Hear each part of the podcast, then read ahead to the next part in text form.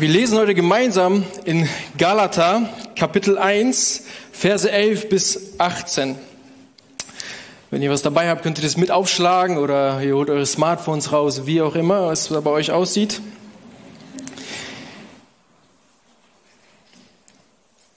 Und da lesen wir Folgendes. Ich lasse euch aber wissen, und hier spricht Paulus zu den Galater, ich lasse euch aber wissen, Brüder, dass es von mir verkündigte Evangelium nicht von Menschen stammt. Ich habe es auch nicht von einem Menschen empfangen noch erlernt, sondern durch eine Offenbarung Jesu Christi. Denn ihr habt von meinem ehemaligen Wandel im Judentum gehört, dass ich die Gemeinde Gottes über die Maßen verfolgte und sie zerstörte und im Judentum vieler meiner Altersgenossen in, meiner, in meinem Geschlecht übertraf durch übermäßigen Eifer für die Überlieferung meiner Väter. Als es aber Gott, der mich vom Mutterleib an ausgesondert und durch seine Gnade berufen hat, wohlgefiel, seinen Sohn in mir zu offenbaren, damit ich ihn durch das Evangelium unter den Heiden verkündigte, ging ich sogleich nicht mit Fleisch und Blut zu Rate, zog auch nicht nach Jerusalem hinauf zu denen, die vor mir Apostel waren, sondern ging weg nach Arabien und kehrte wieder nach Damaskus zurück. Und darauf, nach drei Jahren, zog ich nach Jerusalem hinauf, um Petrus kennenzulernen und blieb 15 Tage bei ihm.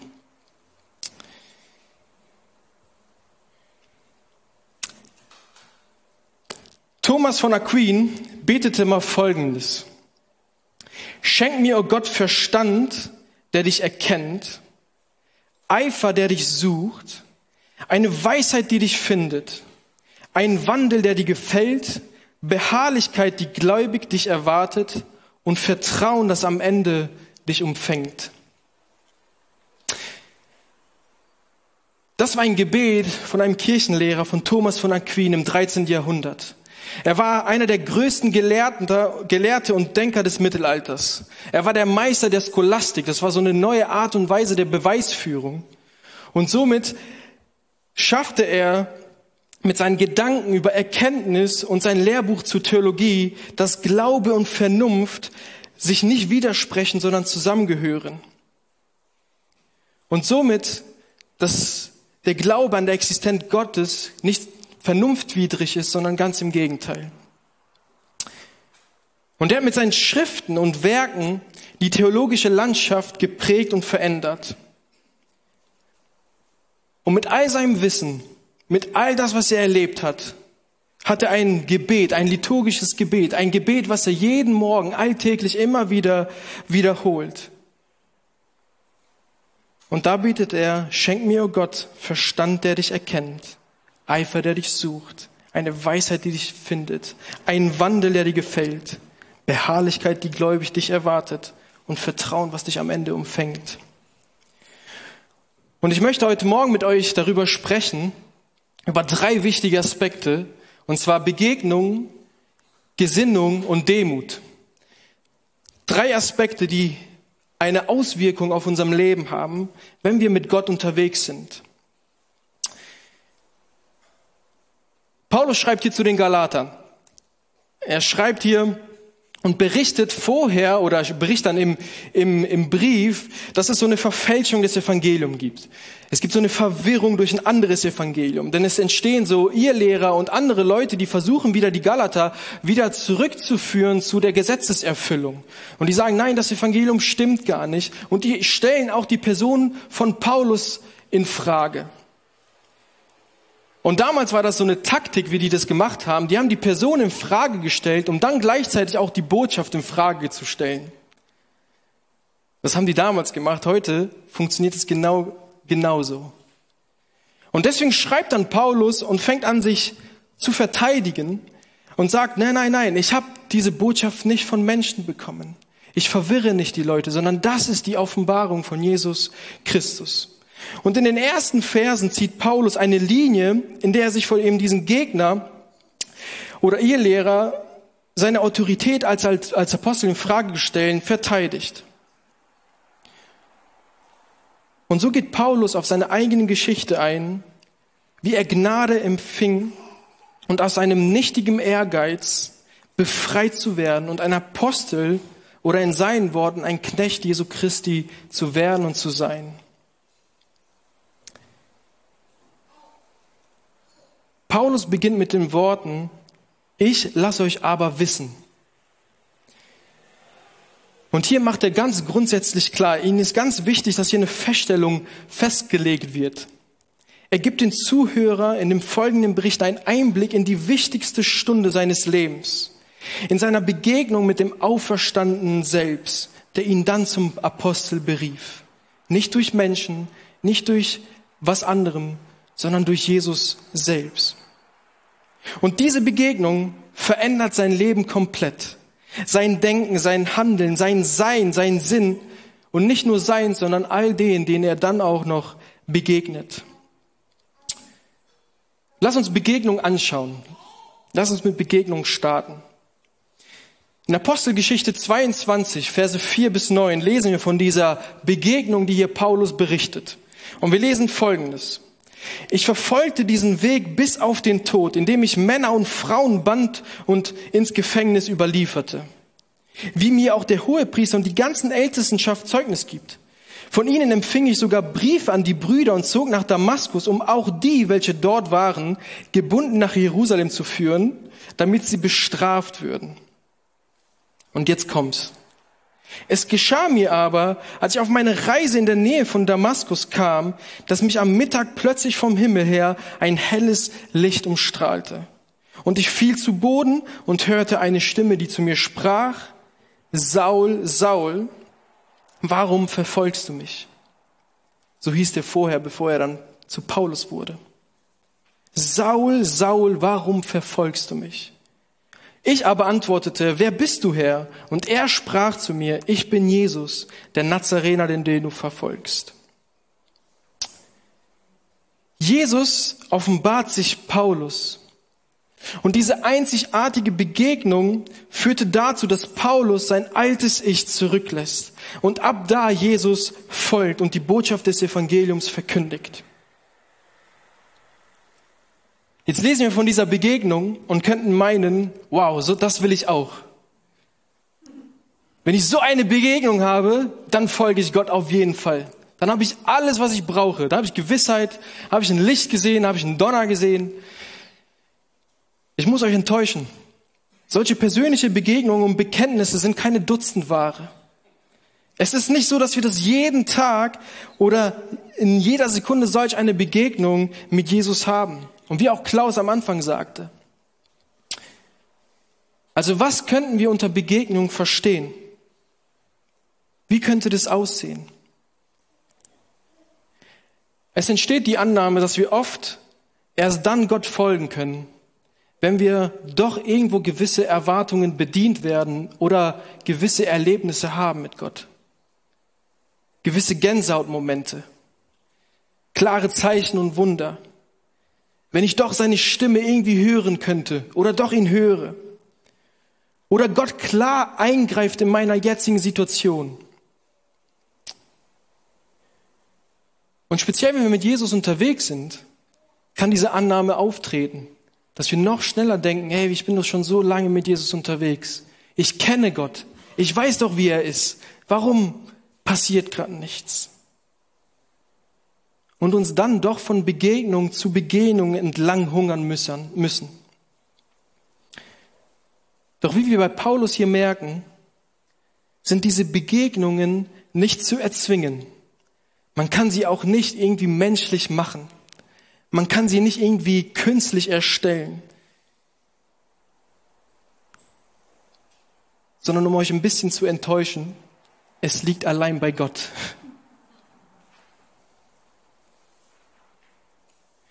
Paulus erlebt eine Begegnung auf eine spektakulären Art und Weise. Und dennoch wäre es ein falscher Rückschluss zu denken, dass Begegnung nur auf diese Art und Weise passiert und geschieht. Und ja, es ist nicht so, dass wir solche Begegnungen nie erleben werden oder vielleicht noch nie erlebt haben oder von anderen Menschen gehört haben, die sowas erlebt haben. Es kann passieren und wir können es auch irgendwo erwarten. Die Frage ist aber dann, was passiert mit dir, in deiner Beziehung zu Gott, wenn es ausbleibt? Was ist, wenn es nicht dazu kommt? Sind wir enttäuscht? Stellen wir alles in Frage? Oder tendieren wir doch dann eher alles nach menschlichen Maßstäben zu richten? Warum es jetzt nicht so war und so ist? Da muss doch irgendwas mit Gott falsch sein. So spektakulär, so spektakulär auch Paulus Begegnung mit Jesus auch war, selbst Paulus erlebte diese Begegnung in dieser Form nicht mehr. Und was ist dann jetzt Begegnung? Eine, eine Begegnung mit Gott kann ganz spektakulär sein oder auch eben ganz nüchtern. Doch letztendlich bedeutet die Begegnung eins, ob spektakulär oder nüchtern, es sollte uns dann offenbaren, wer Gott ist. Es sollte uns dahin führen, Gott zu erkennen oder vielleicht eher zu erkennen, was er nicht ist. Und was wird letztendlich hier Paulus offenbart? Paulus erkennt das Wesen Gottes, weil Gott seinen Sohn offenbart. Gott enthüllt dem gesetzten eifernden Pharisäer sein Wesen in und durch Jesus Christus. Und diese Offenbarung ist nicht nur dann so zu verstehen als, einer, als eine Mitteilung übernatürlichen Wahrheiten, sondern als Selbstmitteilung Gottes. Und diese Selbstmitteilung Gottes besteht im Kern darin, dass Gott sein Wesen zu erkennen gibt in Jesus Christus. Durch Jesus. Indem wir auf Jesus schauen, indem wir uns mit seiner Person beschäftigen, wenn wir mit ihm unterwegs sind, erkennen wir Gott. Und das Schöne ist, dass wir zugleich Gott nicht verstehen können. Paulus dachte bis zu diesem Punkt, was Gott und die Überlieferung von den Älteren war, von ihm verlangte, Menschen zu bestrafen, Menschen in Gefangenheit zu bringen. Er dachte zu wissen, was Gott möchte und wer Gott ist. Doch in der Begegnung mit Jesus erkennt Paulus, das, was er vorher radikal ablehnte und bekämpfte, dass ihm genau das die Rettung schenkt. Genau das Rettung bringt. Genau das ihn zu Gott führt. Und erkennt, dass Jesus Christus Gottes Sohn ist. Und was wird uns offenbart? Wie kann das bei uns aussehen? Ich erlebe das ganz oft so, dass Begegnung nicht eine übernatürliche Wahrheit ist oder irgendwas Großartiges passiert, sondern durch das, was Gott mir durch sein Wort spricht, durch das, was Menschen in meinem Leben hineinsprechen, durch Lobpreis, durch Anbetung. Wir werden später das Abendmahl beten, das ist genau das Gleiche. Momente und Dinge, wo ich zulasse oder wo ich auf Jesus Christus schaue und zulasse, dass ich darin Gott erkennen kann.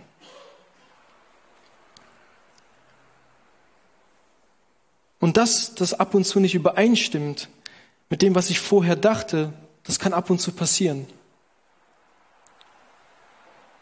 Das Schöne bei Gott ist, dass er relational und kommunikativ ist. Das heißt, jede Selbstmitteilung von ihm ist eine, eine Beziehung stiftende Handlung durch Jesus Christus. Es führt uns durch Jesus Christus näher zu Gott, indem wir Gott erkennen.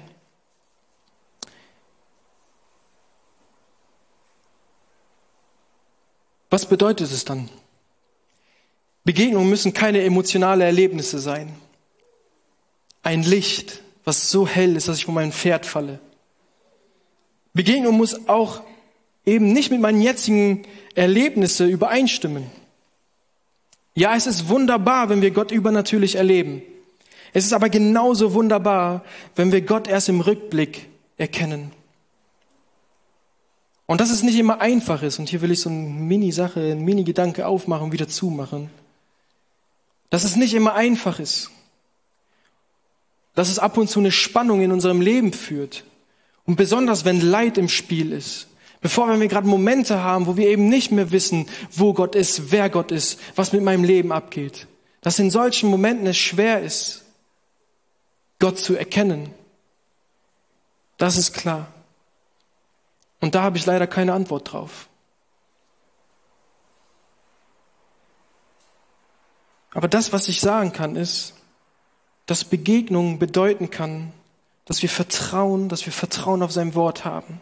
Wenn Jesus sagt, ich bin bei euch bis ans Ende dieser Weltzeit. Wir dürfen mit Gott ringen, wenn wir ab und zu Sachen nicht verstehen. Und wir dürfen darauf vertrauen, dass der Heilige Geist uns Dinge offenbart. Und dann könnten wir doch vielleicht, wie der Kirchenlehrer Thomas von Aquin beten, schenke mir, o oh Gott, Verstand, der dich erkennt und ein Eifer, der dich sucht. Nicht wie ich fühle, nicht das, was ich zu denken weiß, sondern wer er ist, schenkt mir Halt. Und wie bei Paulus wird er in dieser Begegnung verändert. Denn Begegnung hat einen Sinn.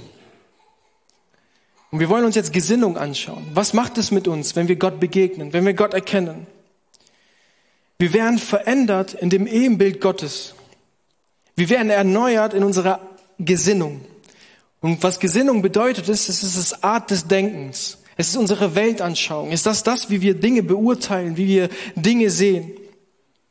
Jeder von uns hat eine Art des Denkens. Und so beurteilen wir, es prägt uns wie, es prägt uns, oder es prägt das, was wir glauben, was wir verlangen, das, was wir tun, was wir erleben, was wir sehen. Ich habe richtig gute Freunde in der Familie. Das ist mir ein bisschen peinlich zu erzählen, aber die, die nennen mich immer Pessimist.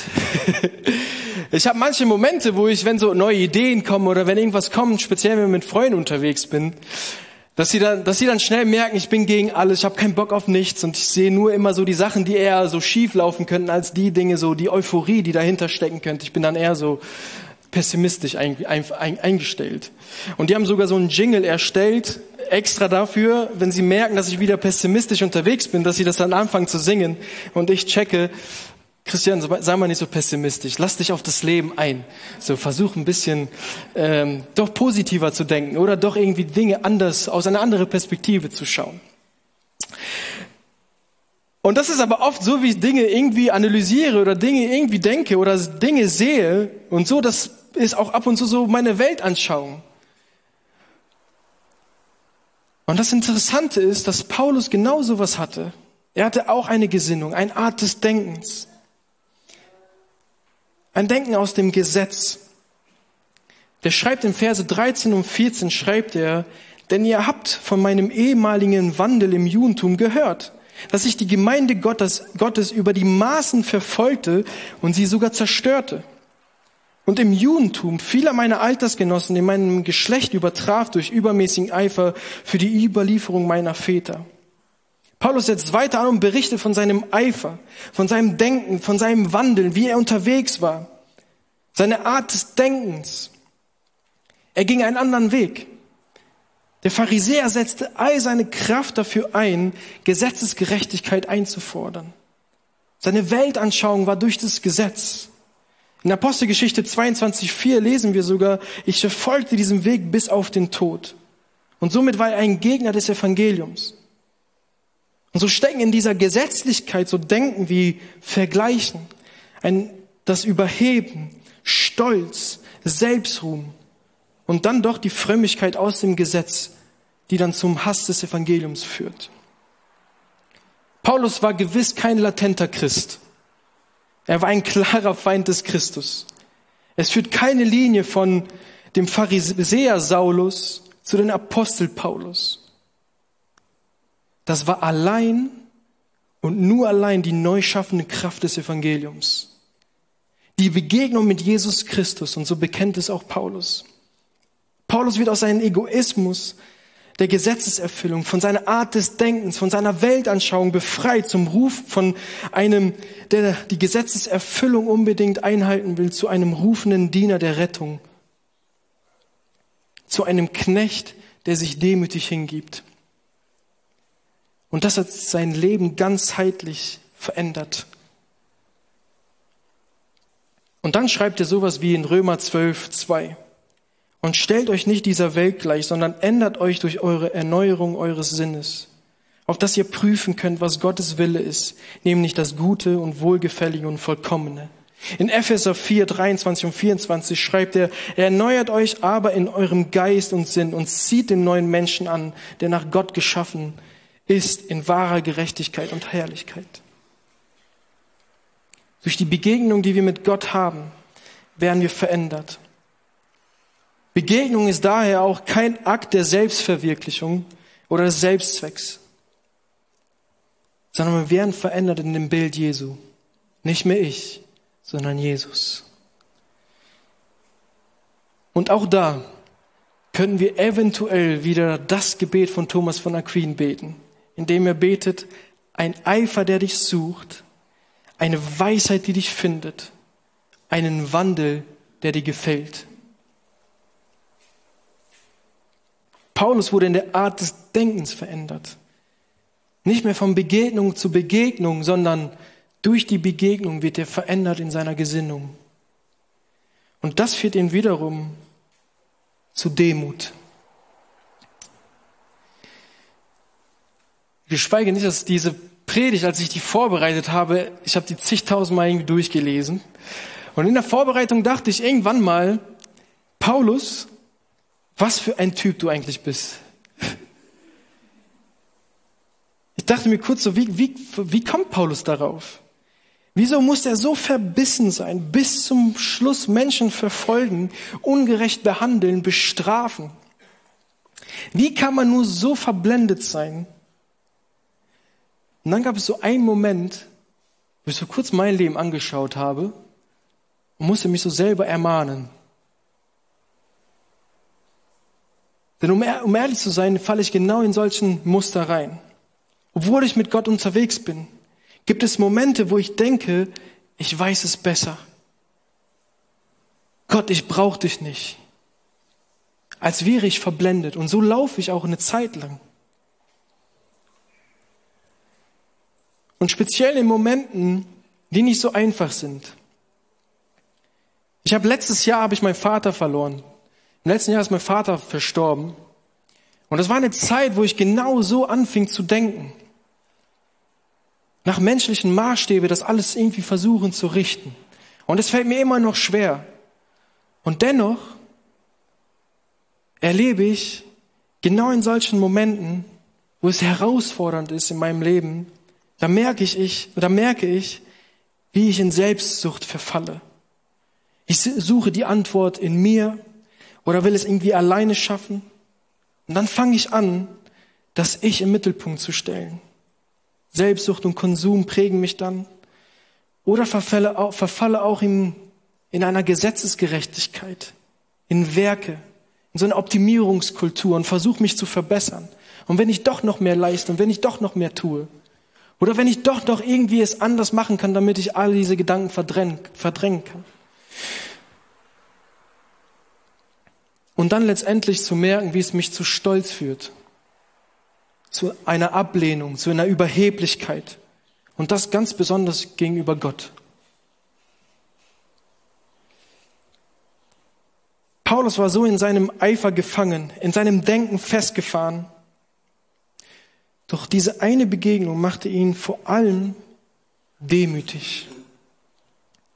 Er erkannte, dass er nicht alle Antworten hat dass er eben nicht das Richtige tat, sondern musste umkehren von seiner Überheblichkeit, von seiner Gefangensein. Und ja, es fällt mir immer noch auch schwer, und dennoch führt mich das immer wieder dazu, zu sagen, Gott, du weißt es doch besser. Nicht in so einer falschen Demut. Ja, ja, Gott, ja, ja. Ich vertraue ja. Sondern zu sagen, ey Gott, ich verstehe das wirklich nicht. Und dennoch erkenne ich, das, was du durch Jesus Christus getan hat, hast. In Philippa 2, 3 bis 8 schreibt Paulus Folgendes. Tut nichts aus Selbstsucht oder nichtigem Ehrgeiz, sondern in Demut achte einer der andere höher als sich selbst. Jeder schaue nicht auf das Seine, sondern jeder auf das des anderen. Denn ihr sollt so gesinnt sein, wie es Christus Jesus auch war. Der, als er in der Gestalt Gottes war, es nicht wie ein Raub festhielt, Gott gleich zu sein, sondern er entäußerte sich selbst, nahm die Gestalt eines Knechtes an und wurde wie die Menschen. Und in seiner äußeren Erscheinung als ein Mensch erfunden, erniedrigte er sich selbst und wurde gehorsam bis zum Tod, bis zum Tod am Kreuz. Ich kann vieles nicht verstehen. Aber in dem Moment, wo ich auf das Kreuz schaue, auf Jesus Christus schaue und das, was er getan hat, spätestens dann müsste es mich demütig machen. Jesus selbst, der Gott ist und Gott war, sah es nicht als Selbstsucht an, daran festzuhalten, sondern sagte, ich entäußere mich als Mensch, ich komme auf diese Welt, ich gehe zu den Menschen. Obwohl er all, all das Recht dazu hatte. Und das Evangelium ist das größte Beispiel von einem Akt, den wir nicht in Fülle verstehen können und dennoch uns Rettung schenkt. Die Botschaft von Jesus Christus in sich selbst, diese Gnade, die uns dadurch geschenkt wurde, gibt uns Grund, demütig zu sein. So gesinnt zu sein wie Jesus Christus. Nicht nach Eifer zu suchen, nicht selbstsüchtig unterwegs zu sein. Und indem wir so gesinnt sind wie Jesus Christus, können wir dann doch Selbstsucht, Stolz oder Werkegerechtigkeit zur Seite legen und erkennen, dass wir Gott brauchen. Und das erkennt Paulus in seinem Leben. Er wurde von seinem nichtigen Ehrgeiz befreit zur Freiheit des Evangeliums durch, durch die Gnade. Und ja, ich kann die Antwort im Leben schnell woanders suchen, mich abwenden, ich kann auch die Antwort selbst bei mir suchen, aber mit dem Ergebnis eventuell nicht weit zu kommen. Und was macht dann Demut mit uns? Demut ist das, was uns dann befähigt zu erkennen, was Gott denn durch Jesus Christus getan hat, ohne wirklich alles zu verstehen. Demut als ein Schlüssel für Begegnung, die sagt, Gott, ich verstehe dich nicht, aber hier bin ich. Gott, meine jetzige Situation sieht so und so aus, aber ich erkenne, dass du Gott bist. Und es führt mich zu einer Art von Kontemplation, von einem Anschauen, von einem konzentrierten Betrachten von Gottes Größe, was wir letztendlich im Lobpreis machen, in der Anbetung oder wenn wir die Bibel lesen oder wenn wir anders versuchen, Gott zu begegnen. Es führt uns zu einem Staunen über Gott und dennoch mit Eifer versucht, Gott zu, zu erkennen. Und vielleicht passt dann doch das Gebet von Thomas Aquin und fasst das alles sehr gut zusammen. Und all das, was ich jetzt gesagt habe, fasst er in einem Gebet zusammen, indem er betet, schenk mir, o oh Gott, Verstand, der dich erkennt, Eifer, der dich sucht, eine Weisheit, die dich findet, ein Wandel, der dir gefällt, eine Beharrlichkeit, die gläubig dich erwartet und ein Vertrauen, das am Ende dich umfängt.